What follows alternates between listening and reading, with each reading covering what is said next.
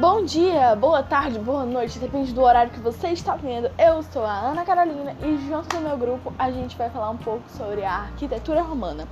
Mas meu Deus, o que, o que vocês vão falar em específico? Bom, a gente vai falar algumas curiosidades, as características, a, detalhes dela em si, como ela atua na, na arquitetura hoje em dia. Então, se senta aí, se acomoda e bora para esse podcast.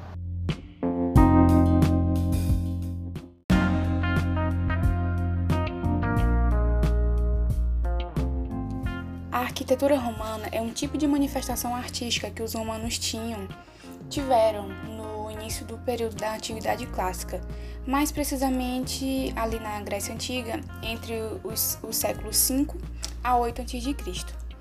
É, como eles não tinham um estilo próprio, tiveram uma grande influência da arquitetura grega. A sua principal característica da arquitetura romana é a grandiosidade obras muito grandes, o luxo e a simetria de formas.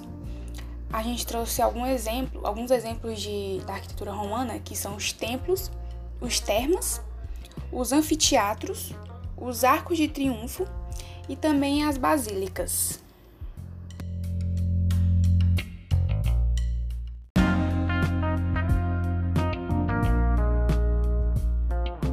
A partir de agora, trataremos das características da arquitetura romana, das origens que ela tem dentre outros povos e aquelas características que são advindas do seu povo. Da arquitetura romana, os gregos sofreram grande influência e uma das principais características adquiridas foi o luxo e a grandiosidade, a beleza, a estética dos materiais feitos pela arquitetura romana. E esta também sofreu pela grandiosidade, pelo tamanho de suas obras. Dos etruscos e dos italianos, eles adquiriram a solidez das construções e a harmonia, respectivamente. De tal modo, os romanos introduziram na arquitetura alguns materiais novos, como o uso do cimento, e novas técnicas utilizadas até os dias de hoje.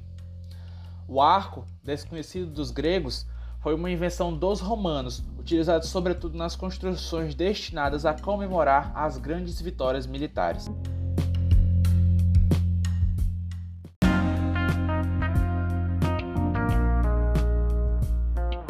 A arte romana se divide em dois períodos: a arte da Roma republicana, ou seja, antes de 27 a.C., e a arte da Roma imperial, que é do, no ano de 27 a.C. para frente. Recebeu grande influência dos etruscos e dos gregos, óbvios, e os etruscos foram povos que habitavam a região antiga denominada Etrúria. A sociedade etrusca floresceu na Península Itálica durante os anos de 1200 a.C. e 700 a.C. Eles possuíam um alfabeto, arte e religião próprias, as quais foram sendo modificadas, sobretudo após a vitória dos romanos no século III a.C. De tal modo, a influência grega, a arte romana, é, apresenta muitas características que foram sendo incorporadas graças aos povos etruscos. Mas não só eles, porque, óbvio, a, a, quanto mais o Império Romano ia se expandindo, maior é, eram as influências que eles recebiam. As formas de desenho próprio, as, formas, as cores que eram utilizadas em geral, são características bem peculiares e bem específicas do, do governo romano.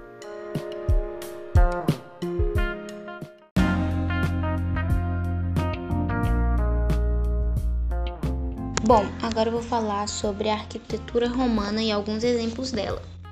O primeiro de todos e o mais conhecido é o Coliseu, que ele era palco para grandes batalhas e apresentações que conhecemos atualmente. Outro é o Panteão, que ele é um dos templos mais conhecidos porque ele é o templo dedicado a todos os deuses. Ele é situado em Roma também. E tem o Arco de Constantino, ele é localizado ao lado do Coliseu e ele foi construído para comemorar a vitória de Constantino na Batalha da Ponte. E temos também o Fórum Romano, que ele é localizado no centro de Roma e foi durante séculos o centro da vida pública, ou seja, lá é onde acontecia comércios e eram localizados templos e é muito conhecido. E por último, o Arqueduto de Sogóvia. Ele é localizado na Espanha, porém na antiguidade ele pertencia ao Império Romano e ele é o que fornece água a toda a cidade numa distância de 16 quilômetros.